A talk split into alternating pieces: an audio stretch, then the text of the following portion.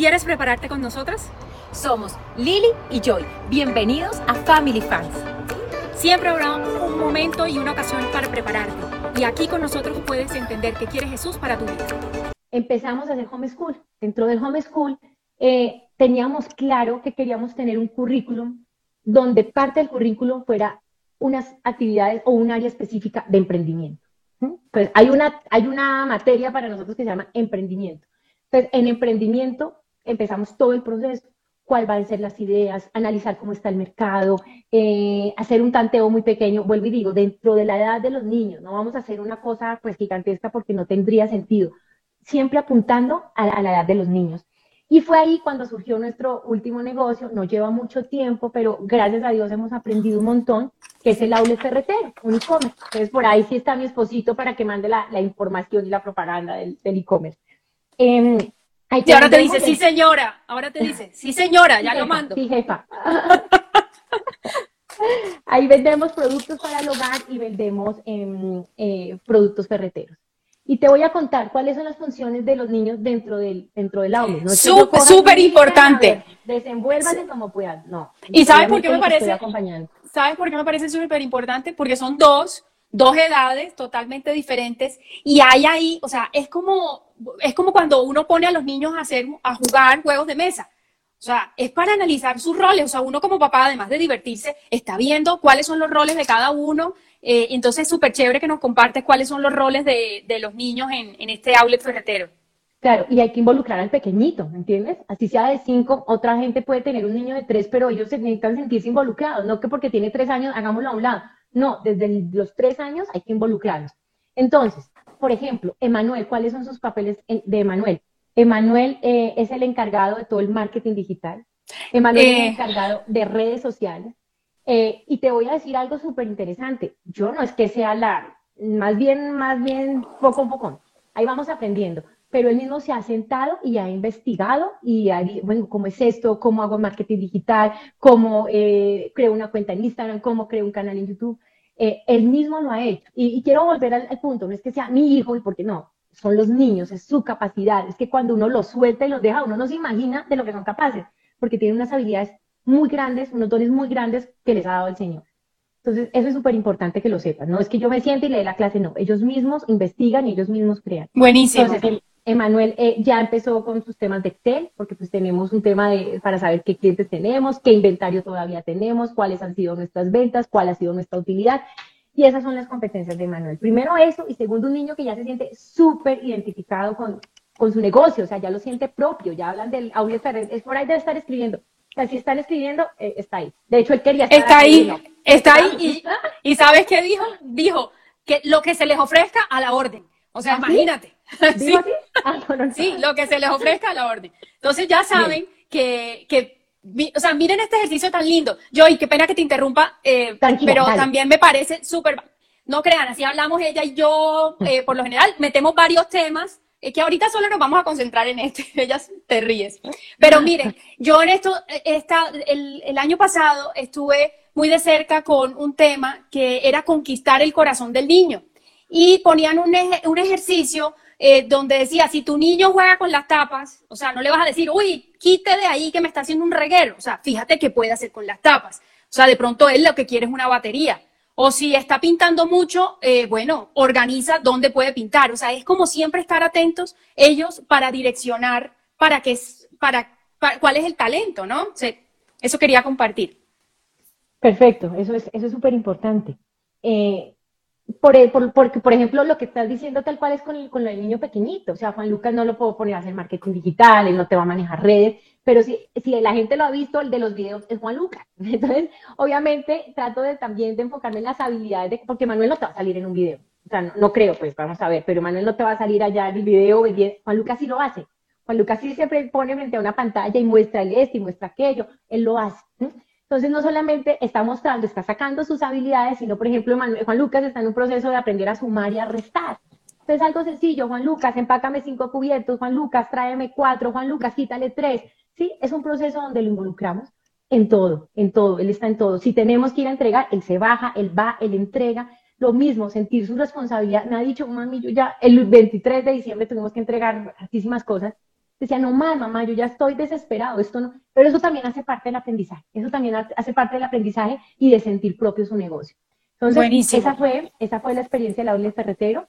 Eh, llevamos dos meses, vuelvo y digo, el trabajo igual acompañándolos en todo momento el papá, acompañándolos en todo momento la mamá, dejándolos que ellos exploren, que ellos investiguen, dándole las pautas, eh, y ahí vamos. Entonces, si te das cuenta, retomando, estamos eh, fortaleciendo dos, los dos lados. Competencias blandas, que es ese, ese ser humano que te digo, esas actitudes, esas actitudes, esa, esa emocionalidad, eh, esos valores y las competencias técnicas. Esos dos áreas se las estamos desarrollando simultáneamente en el tema del emprendimiento. Yo, aquí hay una pregunta súper importante que dice, ¿cómo manejan el tiempo? ¿Cómo establecen el tiempo que los niños dedican al trabajo y a otras actividades, estudio, familia, etcétera? Ok, tenemos una ventaja y es que hacemos homeschool, ¿sí? Pero vuelvo y digo, esto no es porque entonces si uno no hace homeschool no lo puede hacer, no. Es una cuestión de organizarse, de tener horario, de tener una programación. Sí hay que organizarse para poderlo ejecutar y sacarlo adelante. Y más hoy en día que nos ha tocado de todo, sea más de casa, trabajar, cuidar a los niños, hacer las vueltas, bueno, nos toca organizarnos. Pero si uno lo organiza y hace un programa y empieza de a poquitos, uno lo puede hacer. Es cuestión de organizarse y sacar el tiempo para poder desarrollar esas actividades. Ok, de aquí vamos a salir todos con ideas de hacer algún negocio. O sea, mis hijos ya, uno tiene un negocio, hace unas máscaras, entonces yo creo que ya las va a vender. Eh, el otro, por ahí tiene un trabajo de tomar fotografías. Bueno, pero de aquí salimos con algo, ¿no? Además, tuvieras la satisfacción de ellos. Por ahí hay otra amiga, Pilar, en algún momento vendieron fresas y ella lo decía. Ellos están felices, ellos se involucran, ellos, y, lo que te digo es que uno no, no se imagina hasta dónde, cuál es el potencial de un niño, hasta que uno lo suelta y lo, y lo ve. Eh, y ella decía, mis hijos están felices. Entonces, eso es otro, otro, ver a sus hijos, verlos desarrollar, ver hacer algo que les gusta, ver que están proveyendo, que están trayendo dinero, que están generando ingresos, es un tema que les genera mucha emoción, mucha emoción. De acuerdo. Bueno, Joy, y ahora en ese desarrollo de esas habilidades, que ya dijiste las habilidades blandas, que lo tenemos clarísimo, eh, de verdad, gracias por traer esto tan concreto, porque a veces uno, uno se enreda y uno quiere apuntarle a todo, pero hay cosas principales. O sea, ya dijimos que lo principal y lo que, lo que a nosotros como familia, tanto la tuya como la mía, nos ha funcionado es enseñarles la palabra de Dios, que es la que marca la pauta, o sea, es el, es, el contenido perfecto que trae todo las instrucciones claras porque tenemos un Dios que es fácil y sencillo. O sea, los complicados somos nosotros que no seguimos las instrucciones que Él nos da. También les hemos dicho de las habilidades blandas, de las duras, como su fortaleza, no sé qué, pero dentro de esas características o habilidades administrativas, y ya lo dijimos por el caso de Miguel Ángel, y de la mamá de Miguel Ángel, me disculpe si tomé su, el nombre de su hijo. eh, pero es ese... que Miguel Ángel va a salir de aquí a, emprender. Ah, pero es que tiene, mejor dicho, de aquí le montamos el negocio a Miguel Ángel para que lo contraten para las serenatas, y sobre todo ahora en fiestas virtuales. Exacto, entonces, eh, ahora hay un tema, ese tema que tocamos del dinero, eh, compártenos cómo ha sido ese, ese aprendizaje en la casa para los niños. O sea, porque sí, eh, a veces les damos dinero semanal o a veces se lo ganan trabajando o a veces les damos una recompensa por hacer algo extra que no sean sus deberes porque por hacer sus deberes por lo general en esta casa no les damos dinero porque son sus obligaciones. Eh, pero si no serían ricos, o sea, se vuelven ricos por cada cosa que hagan. Exacto. No. Exacto. Pero compártenos porque yo sé de primera mano que ustedes son una familia súper organizada, hermosa, y yo quiero que a esta comunidad de Pediajón le podamos dejar unas herramientas, eh, esas herramientas importantes. Bueno, te voy a contar cómo es el tema del manejo del dinero. Como para cerrar todo el tema del emprendimiento, sí quiero dejar un mensaje y, es, eh, y es este, es que la mejor herencia que le podemos dejar a nuestros hijos ni siquiera es emprender o darles el mejor colegio o la mejor universidad. Es más, ni siquiera que la mamá esté ahí todo el tiempo al tanto de ellos. La mejor herencia que les podemos dejar a nuestros hijos es que conozcan de Dios. O sea, yo creo que ya con eso chullamos. Si no logramos el resto, no importa. Si no logramos que emprendieran, no importa. Si no, pero si les enseñamos que conozcan de Dios, chuliemos, porque ya nos podemos ir tranquilos. Ya nos podemos ir tranquilos. Quiero dejar ese mensaje bien importante porque creo que eso es lo, fundamental. Ahora, ¿qué hacemos con el dinero? Por ahí debe haber otra amiga mía, muy querida, en un paseo, ella nos, eh, Adriana Conde y su familia nos presentaron un libro, un libro de cómo manejar el dinero. Nosotros, digo, por la gloria de Dios, estoy haciendo esto porque hemos tenido golpes de todos los que quieran, de todos, préstamos, quiebras, problemas con familiares por temas de, o sea, todo lo que quieran. Ahí hacemos otro live después con, los problemas que hemos tenido, pero por la gloria de Dios estamos aquí y bueno, nos ha enseñado y nos ha llevado por un camino que si Dios no existiera en nuestras vidas, no sé dónde estaríamos ahorita. Y en ese camino nos enseñó a manejar eh, las finanzas, a manejar el dinero. Entonces, gracias a Adri y a su familia, conocimos un libro que se llama, voy a leerlo, y es, es un poquito largo el título, los cinco secretos de las riquezas que el 96% de nosotros no sabe. Nos presentaron ese libro, pero lo más bonito del libro es que su fundamento es la Biblia. Porque eso es otra cosa que nosotros no creemos o no nos imaginamos, o yo no lo sabía cuando no conocía a Dios. Y es que Dios me, me dice a mí cómo puedo manejar mis finanzas. Es que Dios es tan bonito que me enseña hasta cómo manejar mis finanzas. Entonces volvamos a lo mismo. Yo aprendí cómo manejar mis finanzas ya a los treinta y pico. Yo hubiera podido aprender a la edad de mis hijos, tal vez no hubiera cometido tantos errores. Entonces, ahí está el libro, el libro lo, escribió Craig Hill, eh, tiene un fundamento bíblico y tiene otro fundamento y es que habla sobre cómo los judíos manejan el dinero. Este tema es súper valioso porque si nos hemos dado cuenta, la cultura judía es una cultura, primero, negocio que emprenden, negocio que les va súper bien. Es una cultura, eh, ellos se destacan en todo, científicamente, sus médicos son los mejores, eh, tienen muchísimo dinero, son emprendedores de toda la vida y es la forma en que la cultura judía siempre ha manejado el dinero. Entonces ahí les voy a presentar a mis amigos los tarritos. Yo no sé si ustedes ya los conocen, si los conocen, qué maravilla. Para la gente que no lo conoce, esta es la forma en cómo nosotros manejamos el dinero. Tenemos cinco tarros, se los voy mostrando. Entonces, nuestro primer tarro es este, que se llama diezmo, ¿sí? Cada uno tiene su tarro, ¿no? Cada niño tiene su tarro porque cada niño tiene que aprender a manejar su dinero de forma diferente. Entonces aquí está el del diezmo y aquí está el de Juan Lucas, que este es, este es otro tarro de otro tema, pero, ya, pero para que sepan que cada uno tiene su tarro. ¿Qué es el diezmo? Muchos de nosotros lo sabremos, pero eh, si seguimos la Biblia, aquí no es un tema de religión, si soy cristiano, católico, no, si seguimos la Biblia, sabemos que la Biblia nos dice que el 10% de nuestros ingresos, y es un mandato, son para, son para Dios, ¿sí? Pero es que resulta que es que ese 100% de lo que recibimos es de Dios es de Dios. Así es. lo que nos está pidiendo es ese 10% para su iglesia, para llevar, para llevar el evangelio, para ayudar a otros. Eh, bueno, para muchos, eso es otro tema, eso es otro tema diferente, pero es importante saber que es el dinero que le corresponde al Señor y es ese 10%. Eh, ¿Por qué? Porque Dios nos provee de todo, Él es el que nos provee. Entonces de ahí sale ese famoso 10. Es el primer tarro, porque ¿qué pasa? Que muchas veces uno empieza a hacer de todo cuando, hay el diezmo, y se los digo por experiencia propia, todo lo que estoy diciendo es por experiencia propia, no porque sea la, no, porque muchas veces he fallado y porque, bueno, gracias a Dios tengo un Dios misericordioso que, me hace regresar al camino. El segundo tarro, si tienen alguna pregunta con respecto sí, a... Sí, yo la voy, yo la, yo la voy diciendo, yo la voy leyendo.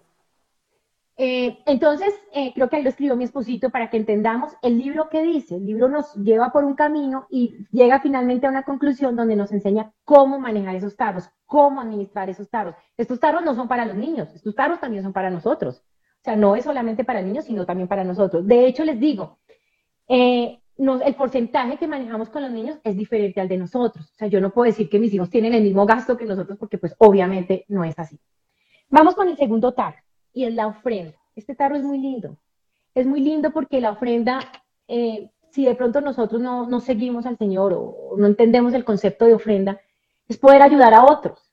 Es enseñarles a nuestros hijos desde chiquitos que es que el mundo no gira alrededor de nosotros, que es que todo lo que, lo que yo veo y lo que yo quiero y yo, yo, yo, yo, yo, yo, no. Existe otro mundo y existe otra gente. Y por ejemplo, en este momento de la vida, tanta gente que necesita, necesita una ayuda, necesita una ayuda.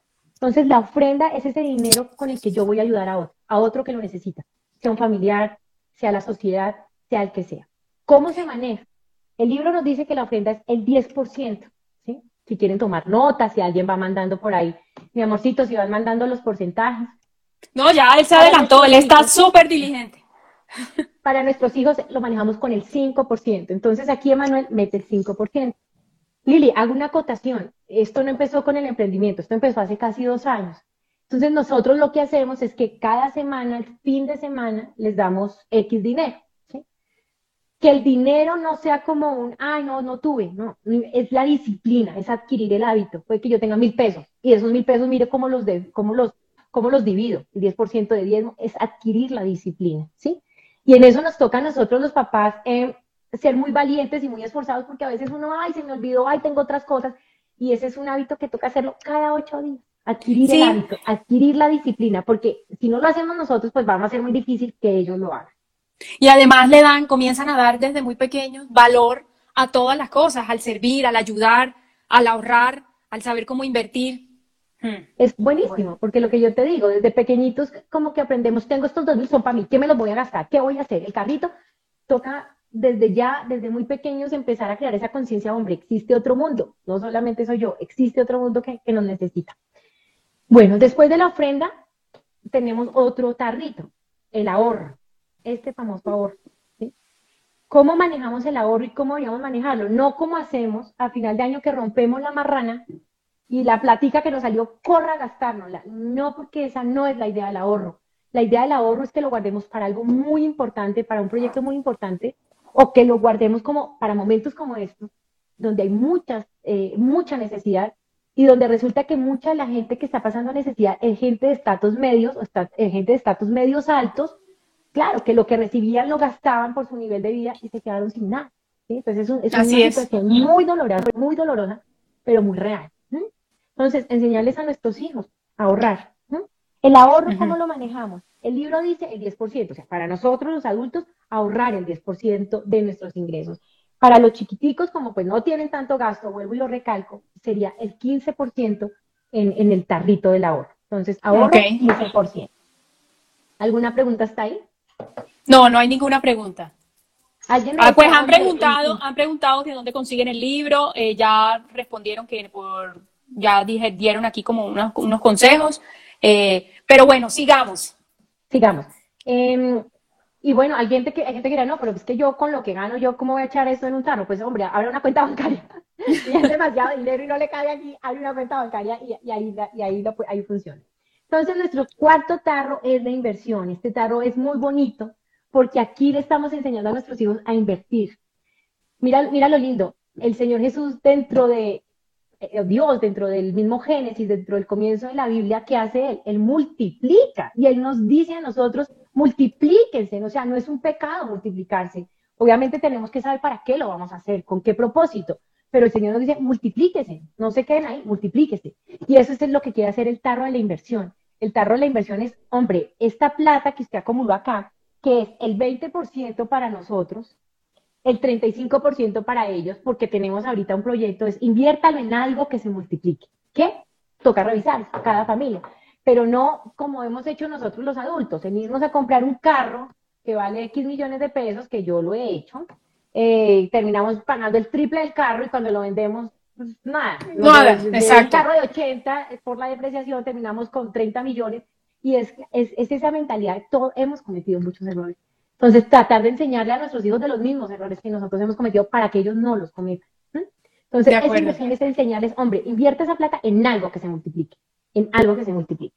Y finalmente, vamos, en el quinto tarro. Imagínate, el último, el gasto. Cuando para nosotros es el primero, para todos. Empiece, pague la arriendo, pague la universidad, pague la y al final no nos queda nada. Entonces, si se dan cuenta, este es el último tar. ¿Por qué? Pues porque desde pequeñitos tenemos que enseñarles a limitar su gasto. Mira, a mí me llama la atención por mis hijos, por lo que he visto, por todo, y es esa cultura de consumismo que tenemos tan arraigada en nuestra mente. Total.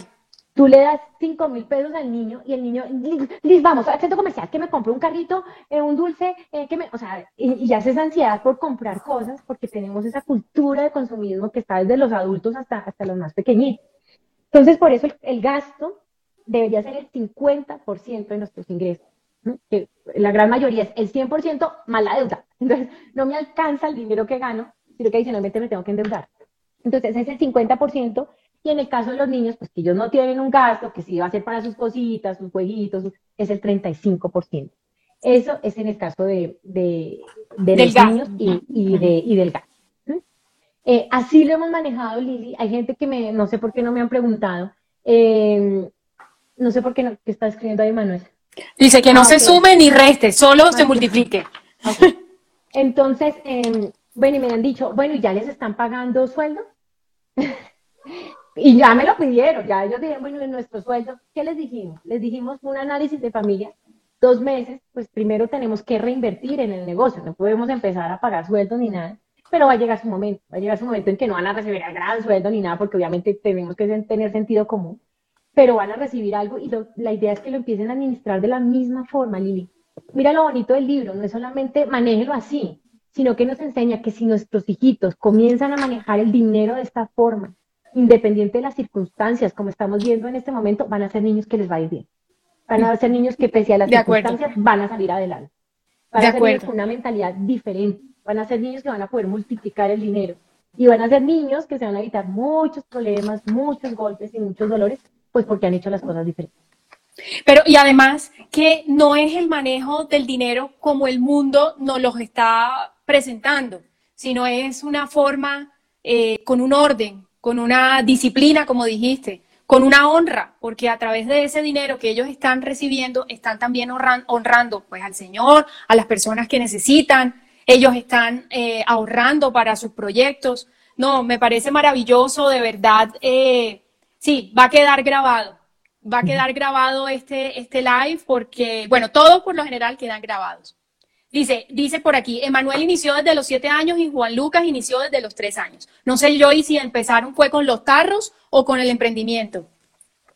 No, con los tarros. Con los tarros desde hace dos años, mira que, el Señor a uno le, le, trae, estábamos pasando por un momento muy difícil y allá con Adriana y con Felipe, er, eh, personas que queremos mucho, eh, nos lo enseñaron, nos lo mostraron, mire, hay que manejarlo así, no, o sea, estamos haciendo todo menos esto, todo, todo, todo, todo menos esto. ¿Y qué pasa, Lili? Llega un momento en que la deuda o el préstamo es, tan complejo que eso sí se vuelve el amo de la vida de uno, o sea, uno pierde todo, uno pierde la tranquilidad, uno pierde el gozo, porque le debe al banco, le debe al otro, le debe al otro, y uno no sabe en qué momento salió esto.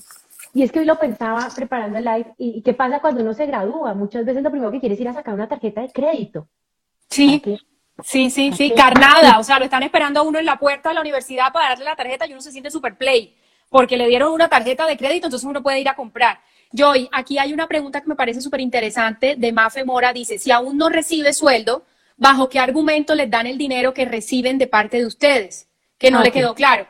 Ok, yo te decía que esto lo empezamos a hacer hace dos años, ¿sí? Y si no hay emprendimiento, igual nosotros a veces le damos dinero a nuestros hijos, ¿sí? Para un dulce o lo Nosotros, ¿qué hicimos? Nosotros cuando leímos el libro y, revisamos todos estos temas, decidimos darles X dinero, 5 mil pesos semanales en la semana. Además, aprovechando que no están yendo al colegio, que se están ahorrando las once y que nos estamos ahorrando un mundo de plata, eh, 5 mil o lo que uno tenga. Vuelvo y digo y hago mucho énfasis en eso. O lo que uno pueda, obviamente con límites, con límites. Eh, ¿Por qué hago énfasis en eso? Porque la excusa no puede es que no tengo, ¿sí? Así sean mil pesos es crearles la cultura y el hábito. O sea, si uno les crea el hábito a los niños, ellos lo van a poder seguir haciendo de grandes. Y nosotros también podemos. Nosotros, es que no, nosotros podemos por ahí los, los, más, los que primero nos formamos somos nosotros para poder replicar. Entonces, para nosotros como padres es un aprendizaje. Yo, y de ese libro que, que, que mencionas, hay algo que me pareció súper hermoso, una pregunta que hace el autor que tomé nota eh, para dejarla aquí y dice, estás viviendo para Jesucristo, su nombre, su reino y para beneficios de quienes no lo conocen. O sea, eso en cuanto al manejo del dinero. O sea, es que toda la esencia fundamental es fácil y sencilla. Es vivir para nuestro Señor en todo lo que nosotros hacemos. Las finanzas en la finanza las dejamos de último y por eso a veces nos cuestan tanto y, y, sufrimos, ¿no? Y asumimos las consecuencias. Y la siguiente pregunta, o sea, es, o estás viviendo para ti mismo tu felicidad a corto plazo y el bienestar emocional. O sea, pues yo creo que todos hemos pasado por ahí, que hemos vivido para el bienestar emocional. ¿sí? Claro, Lili. Además que también es enseñarles eso y nosotros lo sabemos, nosotros lo tenemos claro, el, el gozo y mi gozo y mi paz no están en el dinero. ¿Cuántas veces hemos dicho, cuando me case voy a ser feliz? Y me casé y no porque no esté feliz, yo estoy feliz con mi esposo, pero obviamente siempre hay un vacío que falta, que nada lo llena. Yo le digo a la gente que está hoy aquí, hombre, si hay un vacío en su corazón, si hay algo que no ha logrado llenarse, que usted dice, yo ya logré eso, yo ya conseguí eso, pero no me siento lleno, no, siento que falta algo, hay que preguntarse, ¿por qué ese vacío? Y es que ese hueco tan grande solo tiene una respuesta y ese hueco tan grande solo lo puede llenar Jesús. Después de que Jesús llene ese hueco, independiente de las circunstancias de la vida, porque hay circunstancias que van a ser difíciles, vamos a vivir una vida a plenitud, una vida con gozo, una vida con paz. Y lo más bonito es que podemos llevar a otros a ese camino. Así es, así es. Solo es a través de Dios. Me encanta. Y mira que cuando se habla del tema de multiplicación no es solamente de dinero, tenemos que buscar gente que nos ayude a multiplicar nuestra vida, a, que nuestra vida sea diferente. Y eso es lo que tenemos que enseñarle a nuestros hijos. Es un mundo muy duro, es un mundo muy difícil. Estamos viviendo un mundo donde no hay esperanza. No hay esperanza, solo, solo hay muerte, solo hay calamidad, solo hay pobreza. Pero resulta que la esperanza sí existe. ¿Sí? Y resulta que, que, nuestros hijitos ahorita, viendo todo esto, no sabemos qué están sembrando en, nuestro en su corazón.